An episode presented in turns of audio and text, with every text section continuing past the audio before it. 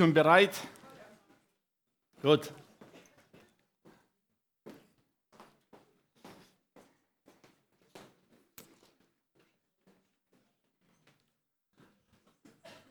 So, heute müsst ihr euch wieder was anhören, was euch vielleicht in der Schule nie interessiert hat, so ein bisschen Geschichtsunterricht. Euer Pech, dass ich Geschichte geliebt habe. Ne? Ja, super.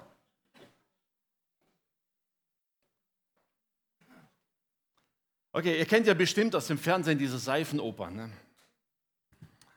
Diese nicht, guckt ja nicht, ja, keiner guckt genau, aber ihr wisst, was es ist, ja? So dieses Drama und Liebesgeschichten, Verrat und Betrug und Mord und alles zusammen. Und die einen gucken es aus Schadenfreude, die anderen aus Langeweile, die dritten, was weiß ich warum. Übrigens, wisst ihr, woher der Name Seifenoper kommt? Nicht? Heute lernt ihr was ganz Nutzloses. Ne? Es ist ganz einfach. Als in den 60er Jahren diese Dramengeschichten zum ersten Mal fortlaufend gebracht wurden, liefen sie tagsüber. Man hat hau hauptsächlich für Hausfrauen ausgelegt. Und in der Werbepausen lief dementsprechend hauptsächlich Werbung für Waschmittel und Reinigungsmittel und sonst irgendwas. Und aufgrund dieser Tatsache, dass dort für Reinigungsmittel geworben wurde, kam die Bezeichnung Seifenoper. Braucht ihr nie wieder im Leben, aber ihr habt trotzdem was gelernt. Ne? Und ganz nebenbei seid ihr jetzt etwas entspannter. Also wisst ihr, der Inhalt solcher Seifenopern besteht darin, dass immer irgendwas mit Verrat, mit Intrigen, irgendwas mit Familiengeschichten drin hat. Aber wisst ihr, es gibt in der Bibel eine Zeit, eine Familiengeschichte, da könnten alle Autoren von diesen Seifenopern blass werden vor Neid. So etwas haben sie sich noch nicht mal ausdenken können. Nun, die Bibel ist voll voller Dinge, von denen wir was lernen können. Und heute werden wir hoffentlich auch was lernen. Okay, machen wir PowerPoint an. Die Geschichte eines Mannes, den wir vom Namen her kennen. Alle.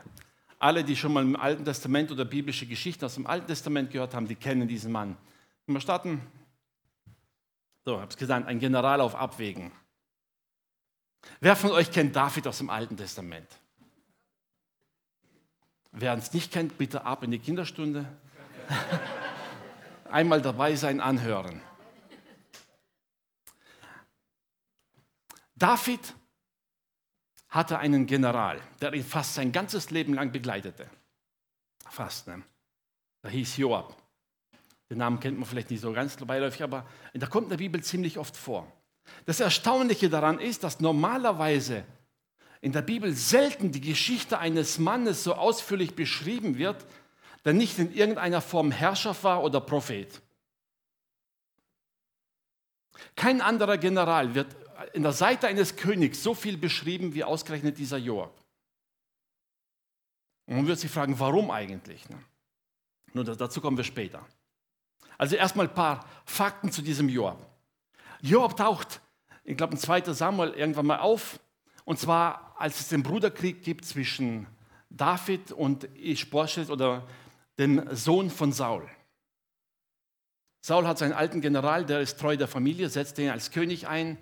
David wird im Südreich Juda als König eingesetzt und es gibt Krieg.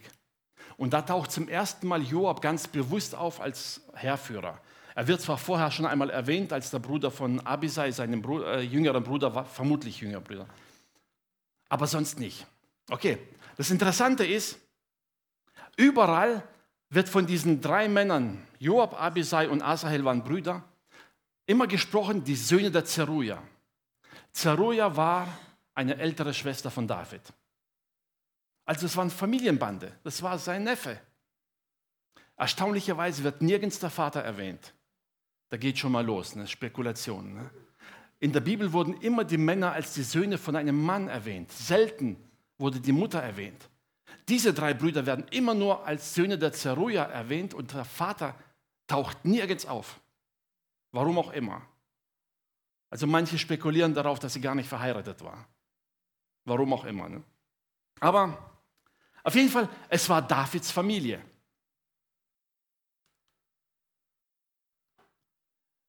Der eine Bruder Abisai war schon Begleitung mit David als sie verfolgt waren, als David mit der Gruppe floh. Joab selbst tritt zum ersten Mal hier tatsächlich in Erscheinung, als es zum ersten Krieg ging. Da heißt es, er führte die Männer Davids in den Krieg gegen Abner.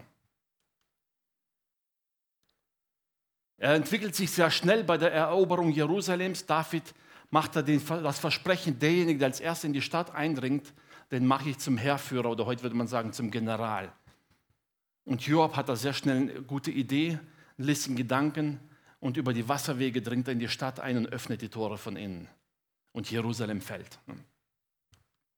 Halt, jetzt war ich zu schnell. In einem weiteren Verlauf wird Joab immer wieder beschrieben an der Seite Davids. Ich werde gar nicht so viel auf David eingehen. Erstaunlicherweise kommt der nächste Schritt. Absalom fällt in Ungnade bei David und Joab hilft ihm wieder nach Jerusalem zurückzukommen. Die Bibel beschreibt nicht, warum. Ob jetzt Job in irgendeiner Weise besorgt war um das Wohl Davids oder ob er verhindern wollte, dass es noch mehr Streitigkeiten gab. Auf jeden Fall, er mischt sich ein und mit, fast schon mit einer List bringt er David dazu, Absalom zu verzeihen, ihn wieder nach Jerusalem zu holen. Die Geschichte zwischen Joab und Absalom ist auch eine Sache für sich. Wisst ihr, Absalom will dann zum König und ruft den Joab. Joab weigert sich aber zu kommen. Daraufhin lässt Absalom einfach die Felder von Joab anzünden. Spätestens dann stand Absalom vor, äh, Joab vor der Tür bei Absalom und wollte wissen, was los ist. Also da, allein das reicht für eine schöne Episode. Ne? Fakt ist, Absalom bringt Joab dazu, ihn wieder an den Königshof zu bringen. Und gleichzeitig nutzt Absalom diese Gelegenheit aus, um einen Aufstand zu machen. Das kennen wir aus der Geschichte. Er macht einen Aufstand, es kommt zum Bürgerkrieg. Joab nutzt die Gelegenheit, als Absalom wehrlos am Baum hängt. Und obwohl David ausdrücklich gesagt hat, sie sollen ihn verschonen, tötet er ihn. Die Bibel sagt nicht genau warum, aber seiner Meinung nach war das wahrscheinlich die sinnvollste Lösung, also tötet er ihn einfach. Joab war ein Mann, der die Gesetze genau kannte. Das heißt, er kannte das Gebot Gottes.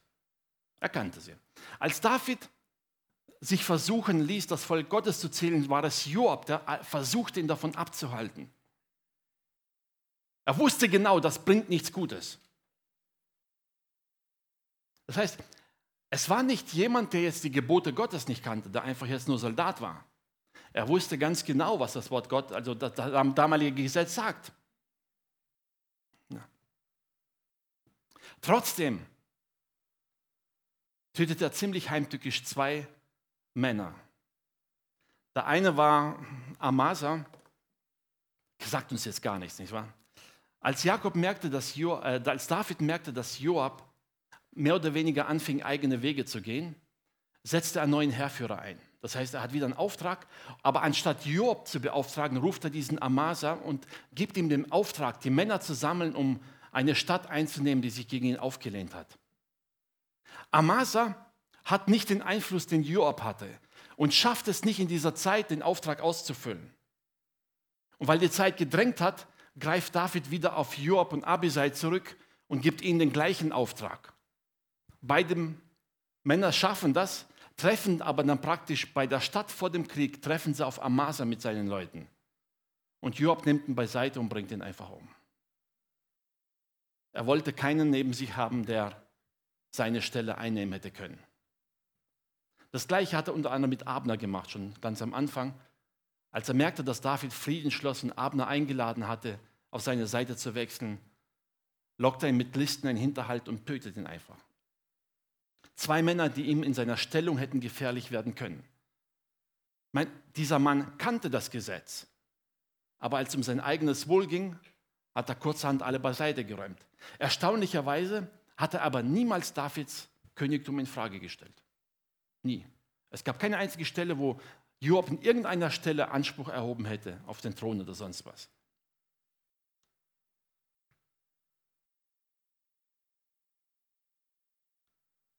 Als David alt wurde, da fing Joab an zu denken und sagte, was passiert, wenn David stirbt? Wie kann man seine Macht festigen? Also griff er zurück auf den nächstältesten Sohn von David. David hatte ja mehrere Söhne. Der erste Sohn Amnon wurde von Absalom getötet, weil er dessen Schwester vergewaltigt hatte. Von dem zweiten Sohn steht nicht viel geschrieben, er taucht nur einmal kurz auf im Namen, danach liest man nichts davon, vermutlich ist er gestorben. Der dritte war Absalom, der war jetzt tot. Und der vierte Sohn war jetzt Adonia. Von der Rangfolge her wäre er der König. Joab in seiner taktischen Ausrichtung dachte, okay, das ist der nächste König, an den hänge ich mich dran. Und verbündet sich mit Adonia. Adonia geht davon aus, sein Vater stirbt bald, also wird er der nächste König sein. Aber David hatte längst eine andere Entscheidung gefällt. Adonia stirbt, als Salomo König wird. Ähm, Joab erfährt, dass Adonia tot ist, flieht in eine Stiftshütte und will dort eigentlich, heute würde man sagen, Kirchenasyl haben. War im Gesetz im Alten Testament verankert. Lesen wir. 2. Mose 21, 12. Ihr wisst, das alte Gesetz war ziemlich strikt. Wenn der einen Menschen tötet, muss er aussterben. Auge um Auge, Zahn um Zahn. Es gab aber eine Ausnahme. Und die lesen wir 2. Mose 21 ab Vers 12. Wer einen Menschen schlägt, dass er stirbt, der soll des Todes sterben. War klar. Hat er ihm aber nicht nachgestellt, sondern hat Gott es seiner Hand widerfahren lassen. Es gibt eine andere Stelle, da wird sogar ausführlich beschrieben, was passieren kann. Aber hier heißt, hat Gott es widerfahren lassen, so will ich dir einen Ort bestimmen, wohin er fliehen kann. Und die Orte, das waren mehrere Städte in ganz Israel, die unter levitischer Herrschaft waren. Und der Mann konnte dorthin fliehen bis ein Gericht entschieden hat, ob er tatsächlich schuldig ist oder nicht. Dort war er sicher. Die Stiftshütte oder damals der Tempel später gehörten mit zu diesen Orten, wohin jemand fliehen konnte. Aber da heißt es weiter, wenn aber jemand nach seinem Nächsten frevelt und ihn mit Hinterlist umbringt, so sollst du ihn von meinem Altar wegreißen, dass man ihn töte. Und genau das passierte Joab.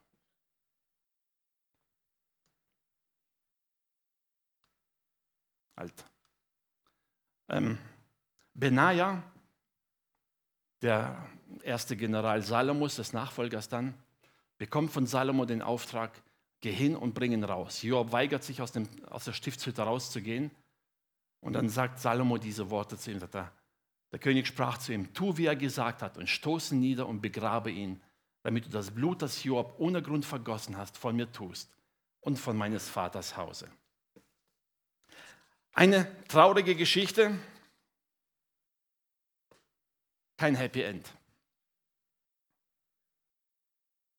Eine Geschichte, die ziemlich brutal klingt. Und da fragt man sich, warum steht sowas in der Bibel? Eigentlich ist es doch fast unbedeutend. Wir sagen, gut, ist irgendein General, der sich nicht so ganz an die Regeln gehalten hat. Aber ich beschäftige mich nicht das erste Mal mit diesem Mann. Erstaunlicherweise gibt es da so viele Dinge, wo wir daraus lernen können. Wie gesagt, wir haben ganz am Anfang gesagt, David und Joab waren Verwandte. Sie wuchsen also im gleichen Ort auf, stammen aus der gleichen Familie. Davids Vater war der Großvater von Joab. Sie haben ihr Leben fast komplett miteinander verbracht, im größten Teil. Joab hat alles erlebt, wie David bewahrt wurde, wie David errettet wurde, wie David vom Hirtenjungen zum König aufgestiegen. Er hat alles miterlebt. Von David sagt die Bibel, es ist ein Mann nach dem Herzen Gottes. Amen. Joab, sein General, sein engster Vertrauter, der ihn sein Leben lang begleitet, wird niedergeschlagen wie ein räudiger Mörder und getötet. Und das nicht, weil Salomo es wollte, es war der letzte Wunsch des Königs Davids an seinen Sohn, sagte, lass nicht zu, dass dieser Mann in Frieden stirbt. Wie kommt das? Wie kommt es, dass zwei Männer, die eigentlich die gleichen Voraussetzungen hatten, mehr oder weniger die gleiche Erziehung, genauso aufgewachsen hatten, die gleichen Chancen hatten, das gleiche gemeinsam erlebt haben und letzten Endes so grundverschieden waren? Von David heißt es, er tat immer wieder Buße. Wenn er einen Fehler eingesehen hat, reute es ihn, er tat Buße. Von Job gibt es keine einzige Stelle, die besagt, dass er seine Taten bereut hat. Nichts, kein einziger Hinweis.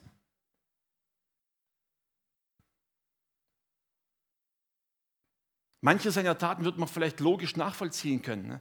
So der, der Mord an Abner, das war mehr oder weniger Rache für seinen jüngeren Bruder. Aber auch dazu war er nicht berechtigt. Denn Abner hat seinen jüngeren Bruder nicht absichtlich getötet. Mitten im Krieg wollte Asael einfach nicht ablassen, hat ihn gezwungen zum Kampf. Es gibt eine interessante Stelle, die fällt den meisten nicht auf. Und dann heißt es, Abner hat ihn mehrfach versucht zu überreden, sagt er, geh, such den jüngeren Kämpfer. Verdien dir da deine Lorbeeren, lass mich, ich will nicht. Er weigerte sich. Und dann heißt es, und Abner stieß mit der Rückseite seines Speeres. Er nahm noch nicht mal die Spitze, er nahm die Rückseite, um ihn praktisch zurückzustoßen. Und der Speer drang trotzdem durch seinen Bauch hindurch und er starb. Joab konnte ihm das nicht vergessen. Ein Mann, der so viel erlebt hat und trotzdem zum Mörder wird. Mein David war auch nicht besser. Das wissen wir. Aber er konnte Fehler einsetzen. Nun, jetzt kommt es. Warum steht es so ausführlich in der Bibel? Vor allem, warum predigen wir heute dran? Altes Testament gilt uns ja sowieso nicht mehr, oder? Fast nicht. Römer 15, Vers 4 schreibt Paulus einen interessanten Satz an die Römer, gut, zwar teilweise Juden, aber die in Rom gelebt haben, aber er schreibt, was zuvor geschrieben ist, ist uns zur Lehre geschrieben. Also vieles aus dem Alten Testament ist eine gute Lehre für uns, was Charakterbildung angeht, was Handeln angeht. Damit wir durch Geduld und den Trost der Schrift Hoffnung haben. Und der nächste heißt 2 Timotheus 3, Vers 16, denn alle Schrift von Gott eingegeben ist nützlich zur Lehre, zur Zurechtweisung, zur Besserung, zur Erziehung in der Gerechtigkeit, dass der Mensch Gottes vollkommen sei, zu allem guten Werk geschickt.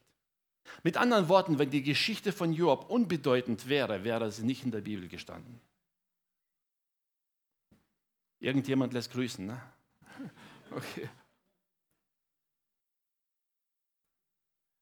Wenn Gott dafür gesorgt hat, dass diese Geschichte von Job in der Bibel steht, dann deshalb, weil die Gemeinde von ihm lernen kann. Ich habe schon mal gesagt, David und Job hatten mehr oder weniger die gleichen Voraussetzungen. Sie haben das Gleiche erlebt. Sie haben Fehler gemacht. David hat die Fehler bereut und Joab hat gesehen, wie es ihm geht, aber Joab hat seine Fehler stehen gelassen. Also, fangen wir an. Was können wir von dem Joab lernen? Hatte ich schon erwähnt, dass ich heute ziemlich kurz predigen wollte? Habe mich auf die vielen Zeugnisse gefreut, die waren so kurz alle. Erika, du darfst nicht so antreiben das nächste Mal. Ja? Also, was können wir von dieser Geschichte lernen? Erstens, das Allerwichtigste. Selbst die größten Männer des Alten Testaments konnten die Gesetze nicht halten. Wir alle brauchen die Gnade. Amen. Selbst David, ein Mann nach dem Herzen Gottes, hatte so viel Chaos in seiner eigenen Familie daheim. Das ist erstaunlich. Er hat Fehler gemacht. Joab, dieser General, der alles miterlebt hat, hat Fehler gemacht.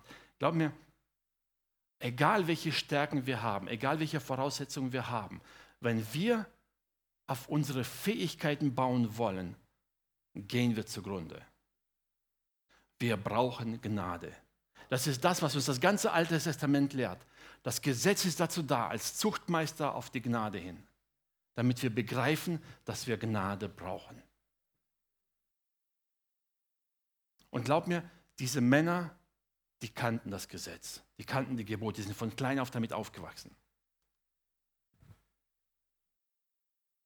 Lektion Nummer zwei, was wir lernen dürfen von Joab ist, Egal wie viele Heldentaten wir vollbringen, egal wie viele guten Taten wir haben, egal ob wir auch gute Eigenschaften haben oder nicht, das macht uns nicht zu Heiligen.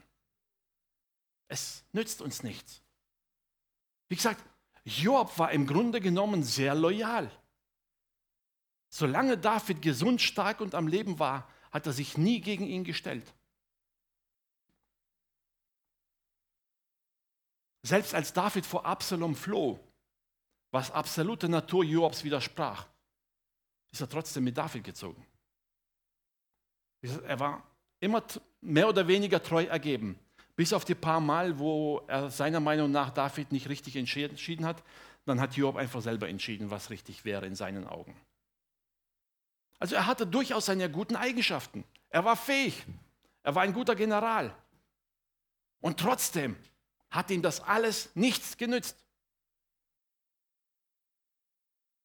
Wisst ihr, wenn man heute mit Menschen spricht, pocht man so schnell auf die guten Eigenschaften. Der erste sagt ja, ich habe niemand umgebracht, habe niemand betrogen. Im Grunde genommen bin ich doch ein ganz guter Kerl. Es nützt nichts. Selbst wenn man großartige Heldentaten vollbringt, wenn man Gutes leistet, sonst irgendwas. Paulus sagt in den Korinther, sagt er, selbst wenn ich all mein Hab und Gut den Armen geben würde und hätte der Liebe nicht, so wäre es nichts wert. Nichts. Erstaunlich. Lektion Nummer drei. Wenn die Herzenshaltung nicht stimmt, dann nützt die äußere Erfüllung der Gesetze oder Gebote nichts. David hat Fehler gemacht, habe ich gesagt, aber sein Herz hat immer Gott gesucht. Er hat im Herzen immer den Weg zurück zu Gott gesucht. Job kannte genauso die Gebote, er kannte genauso die Gesetze und er wusste genau, was richtig ist. Aber seine Herzenseinstellung hat nicht gepasst. Jesus sagt über das Volk Israel,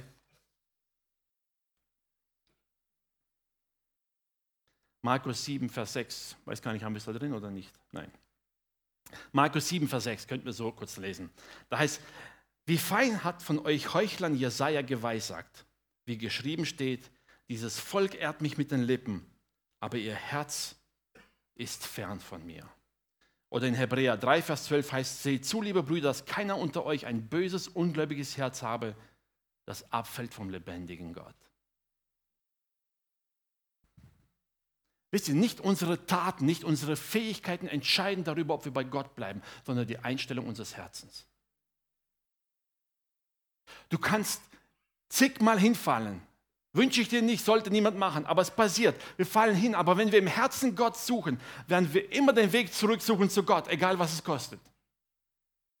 Wenn unsere Herzenshaltung vor Gott nicht mehr stimmt, ist alles andere vergebens. Das, was diese zwei Männer so unterschiedlich gemacht hat, war die Einstellung ihres Herzens. Ansonsten waren sie sich sehr ähnlich.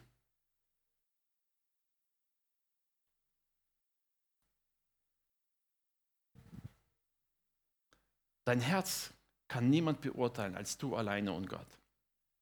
Das Äußere kannst du zwar von Menschen vorspielen. Du kannst einhalten, du kannst in die Gemeinde gehen, du kannst brav versuchen, Christsein zu leben, du kannst versuchen, so fromme Gebote einzuhalten. Wisst ihr, das ist nicht schlecht, aber wenn das Herz nicht dahinter ist, ist es sinnlos. Denn in dem entscheidenden Punkt, wo es darum geht, wirklich vor Gott gerecht zu stehen, da wirst du versagen. Das ist Joa passiert. Er hat sich hinter den Fehlern Davids versteckt, aber genützt hat es ihm nichts. Okay. Die nächste Lektion. Die Gebote Gottes und die Möglichkeit der Gnade zu kennen, rettet uns nicht.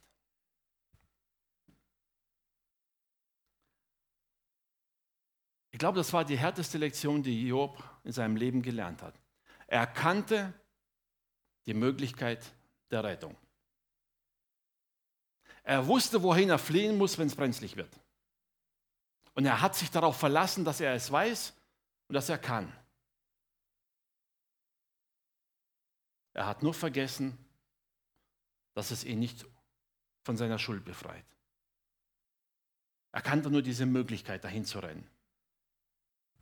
Dass Gott aber dazu gesagt hat, wenn jemand mit Hinterliste, das heißt, wenn jemand schuldig ist, muss er trotzdem sterben das hat er irgendwie übersehen. Oder zumindest sah er sich nicht schuldig. Irgendwie sah er sich im Recht. Er kannte die Gnade, er kannte die Möglichkeit, wohin er fliehen kann, hat sie aber da, wo es möglich war, nicht genutzt. Es ist traurig zu sehen, wie viele Menschen sagen, ja, ich glaube ja an irgendeinen Gott und ich bin ja ziemlich gut und irgendwie werde ich schon in den Himmel kommen. Zu wissen, dass es eine Gnade gibt, dass es einen Gott gibt, rettet uns nicht. Zu wissen, wo wir hinrennen können, wenn es mal dringend nötig ist, das hilft uns nicht. Denn wer sagt uns, dass wir überhaupt es schaffen, dahin zu gehen? Nur zu wissen, dass es eine Gnade gibt, rettet uns nicht. Die Bibel sagt, wer an Jesus glaubt, der wird gerettet. Nicht der, der weiß, dass man glauben sollte.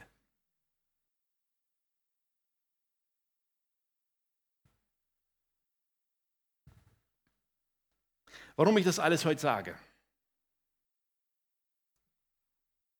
Wisst ihr, es gibt einige Dinge im Leben von Job, die erstaunlicherweise wir Christen oft wiederholen. Das eine Ding ist, Job fühlte sich im Recht. David war ja genauso schuldig wie er. Wenn du mit einem Christen heutzutage sprichst über einen Fehler, den er macht, kommt als erstes nicht, ich bin recht vor Gott, sondern das heißt, der macht es doch auch. Wenn du mir was sagst, musst du dem doch auch was sagen. Sich hinter den Fehlern des Nächsten zu verstecken, das machen wir heute noch. Das sind wir nicht groß anders. Ihr, wenn man die Geschichte liest von David und Jorben, man merkt, David wollte ihn am liebsten längst loswerden, aber mit seinen eigenen Fehlern hat er sich verstreckt. Job wusste alle Fehler von David. Teilweise war er beteiligt. Aber Fakt ist, es nützt uns nichts, nur dass unser Nächster schlechter ist als wir. Es nützt uns auch nichts, dass der Nächste einen Fehler macht wie wir. Es nützt uns nichts. Ja, es stimmt, David hat genauso gemordet wie Job, genauso. Nur David hat Buße getan, hatte Vergebung und Job wurde getötet. Weil er die Möglichkeit der Buße nie erkannt hat. Wenn du dich hinter den Fehlern deines Nächsten versteckst und denkst, ja, wenn der Fehler macht hat, dann darf ich sauer sein, dann verpasst nicht die Möglichkeit der Buße. Denn dein Nächster, der einen Fehler gemacht hat, hat vielleicht schon längst Buße getan, aber du steckst immer noch drin.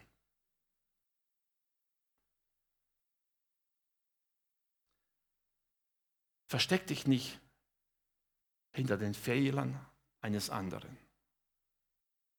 Es nützt nichts. Wir brauchen Gnade und Vergebung, jeder für sich selbst. Im Schatten eines gerechten Menschen zu stehen, macht uns nicht automatisch gerecht. Ich sage, David, der herausragendste König, den Israel je hatte, der König, auf den sich das Volk immer berufen hat, der König, mit dem man alle Nachfolger verglichen hat, alle. Mann, einen besseren Lehrmeister und ein besseres Vorbild kannst du ja kaum haben, würde man heutzutage sagen. Und ausgerechnet der Mann, der an seiner Seite war, den hätte man am liebsten aus der Bibel wegradiert. Wisst ihr, es nützt uns nichts, nur weil wir in Gemeinschaft sind mit jemandem. Vielleicht hast du einen Ehepartner, der super heilig ist, so wie du denkst, und denkst, okay, das reicht für mich auch. Verlass dich nicht darauf. Du kannst in die beste Gemeinde gehen, also ich will jetzt keine hier nennen, aber du kannst in die beste Gemeinde gehen und es wird dir nicht helfen. Du kannst an der Seite der größten Evangelisten stehen, der größten Propheten, der größten Apostel, sie begleiten und alles miterleben und trotzdem verloren gehen. Erinnert ihr euch an Judas, einer der zwölf Jünger Jesu? Hey, kann es etwas Besseres geben, als von Jesus selbst lernen? Und Judas, einer der zwölf, wird zum Verräter und erhängt sich. Mit anderen Worten, beurteile einen Mann nie nach dessen Gefolge. Schwarze Schafe gibt es anscheinend überall. Ne?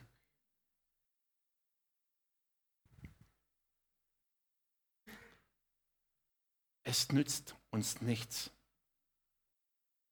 wenn es um Abstammung geht. Es nützt uns gar nichts, wer unsere Väter, unsere Mütter sind. Es nützt uns nichts, wer unser Partner ist. Wisst ihr, wenn es darum geht, vor Gott zu stehen, wenn es darum geht, dass wir gerecht und frei vor Gott stehen, dann zählen nur wir allein. Wir können uns nicht rechtfertigen mit den Fehlern unseres Nächsten. Wir können uns auch nicht gerecht sprechen mit den guten Taten unseres Nächsten. Wir können uns nicht darauf berufen zu sagen, Herr, meine Familie waren schon immer alle gläubig, also gehöre ich automatisch mit dazu. Es funktioniert nicht.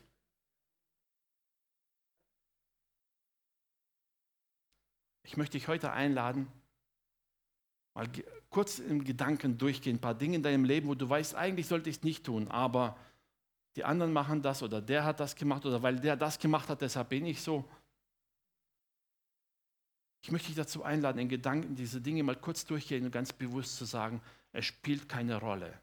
Es spielt keine Rolle, wer dich betrogen hat. Es spielt keine Rolle, wer dir was angetan hat. Es rechtfertigt nicht deine eigenen Fehler.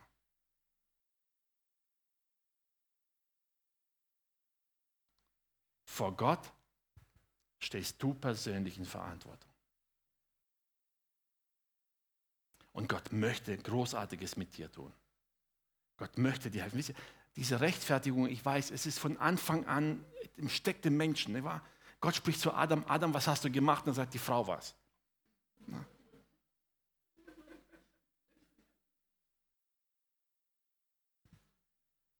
Es steckt in uns drinne, ja. Und oft ist es so, wenn wir von Gott einen Auftrag bekommen oder wenn wir merken, eigentlich sollen wir etwas tun, wir finden immer gewisse Gründe, warum wir es nicht tun sollten. Aber Gott fordert dich heute Abend heraus und sagt, leg mal alles beiseite, egal was es ist. Leg alle Rechtfertigungen menschlicher, auf menschlicher Ebene mal beiseite. Alle Entschuldigungen, alle Erklärungen. Du bist verantwortlich. Du bist verantwortlich, wie du in deiner Ehe umgehst, ob du treu bist. Du bist dafür verantwortlich, wie du in deinem Geschäft umgehst, ob du ehrlich bist. Wenn du ins Geschäft gehst und sagst, ja, mein Boss ist auch nicht ganz so ehrlich, warum soll ich ehrlich sein? Spielt keine Rolle vor Gott. Du wirst nicht gemessen anhand von deinem Chef. Du wirst gemessen von dem, was Gott dir gesagt hat. Amen. Du wirst nicht gemessen an dem, was dein Ehepartner macht, sondern an dem, was du machst. Du sei ehrlich. Am Anfang gesagt, das ganze Alte Testament zeigt uns eins auf, wir brauchen Gnade. Wir heute brauchen genauso Gnade, wie es damals war. Wisst ihr, das Erstaunliche war, David, ein Mann des Alten Testaments, ein, jeder das Gesetz kannte, genau dieser Mann wusste, das Gesetz alleine macht mich nicht gerecht. Er suchte Vergebung als er überführt wurde von den Sünden, hat er nicht erstmal den Priester gefragt, welche Art von Opfer habe ich zu bringen, um meine Schuld zu sühnen. Das Erstaunliche ist, er ging immer zu Gott. Und wenn Gott gesagt hat, tu das, dann ging er hin und hat geopfert. Aber sein erster Weg war immerhin zu Gott, sagt, Herr, ich brauche Vergebung.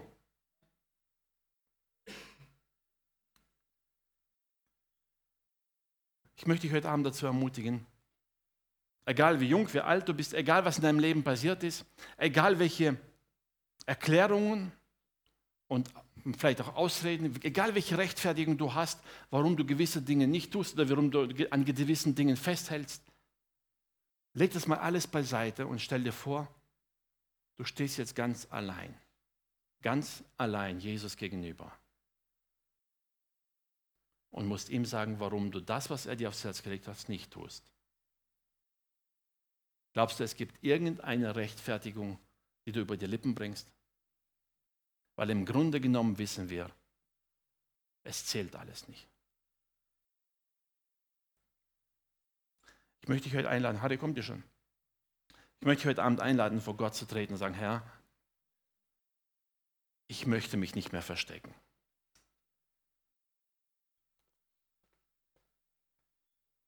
Ich möchte nicht mehr festhalten an Dingen, die mir vielleicht lieb gewonnen sind. Ich will nicht festhalten am Zorn, nicht an Gedanken der Vergeltung. Ich will nicht festhalten an Ausreden, egal was es ist. Ich will vor dir gerecht stehen. Ich möchte dich dazu ermutigen, mal ganz ehrlich zu sein vor Gott. Sagen, Herr, ich will nicht. Ich will nicht dastehen im Schatten von Menschen, die um mich herum sind, die vielleicht vor dir gerecht sind und ich selber bin nicht rein vor dir. Gott möchte dich herausholen. Wenn du heute sagst, ja gut, ich habe aber eine schwere Kindheit gehabt meine familiären Verhältnisse, ich sage das nochmal, es gibt viele Gründe, warum und wieso. Aber wir sehen an diesen beiden Männern, es ist nicht entscheidend, woher du kommst. Du kannst die gleichen Voraussetzungen haben wie der Nächste und trotzdem auf schiefe Bahnen geraten. Es geht um dein und mein Herz. Weißt du, Gott möchte heute Abend in dein Herz hineinsprechen und dir klar machen, dass er dich will.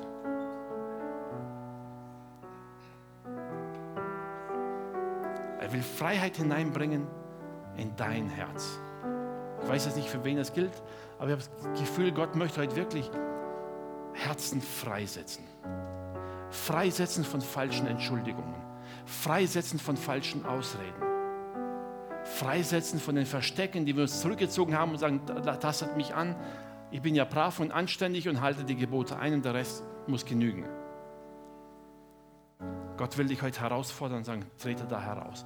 Trau dich in das Licht Gottes zu treten, wo vielleicht auch Dinge offenbar werden an dir selber, wo du merkst, so gut wie ich immer dachte, bin ich ja gar nicht. Kann ein sehr schockierender Moment sein, aber auch sehr heilsam. Denn dann erfahren wir, dass wir Gnade brauchen. Wir sind darauf angewiesen. Allein aus Gnade sind wir errettet. Paulus schreibt an die Epheser, glaube ich, sagt er, das ist nicht aus euch. Gottes Gabe ist es, Gottes Gnade ist es, die in euch wirkt. Lass die Gnade Gottes heute Abend in dir wirken.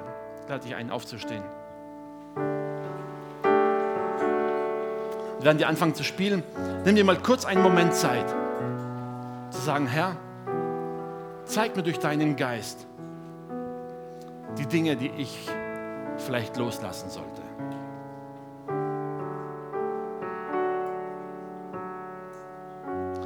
Zeig mir die Ausreden meines Lebens, damit ich nicht ende wie dieser Job alle Herrlichkeit gesehen, den Glanz Israels gesehen und selber daran zugrunde gegangen.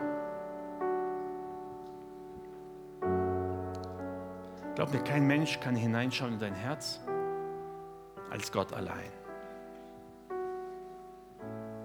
Und es hängt von deiner Ehrlichkeit ab, wie du Gott gegenüberstehst und sagst, hier bin ich. Das bin ich. Der Groll, den ich gegen meinen Nächsten habe, der kann vielleicht tausend Gründe haben, aber es ist trotzdem mein Groll, den ich zugelassen habe. Die Unvergebenheit, die ich anderen vielleicht vorenthalte oder weil ich mich weigere zu vergeben, die kann viele Gründe haben. Es können auch Verletzungen da sein. Und trotzdem ist es meine Unvergebenheit, die ich loslassen muss. wirst feststellen, dass Gott dich heilen möchte. Und wenn dir Unrecht geschehen ist, vergib um Jesu Willen. Wenn du beraubt wurdest mancher Möglichkeiten, wie du denkst, vielleicht, du hättest vielleicht mehr tun können, aber du wurdest beraubt oder wirst eingeengt, weil dein Ehepartner nicht mitzieht oder weil die Familie nichts damit macht. Leg es Gott hin und sagen, Herr, hier bin ich, so wie ich bin. Ich will es tun. Ich will mich hingeben. Und den Rest machst du. Amen. Lass uns beten. Vater, ich danke dir von ganzem Herzen, dass du jetzt hier bist, Herr. Danke, Herr, dass du durch deinen Geist unsere Herzen berührst und bewegst, Herr. Danke, Vater, dass du so schonungslos in der Bibel offenbart hast, die Stärken, aber auch die Schwächen dieser Männer, die gedient haben und auch versucht haben zu dienen, Herr. Und danke, dass wir von ihnen lernen dürfen.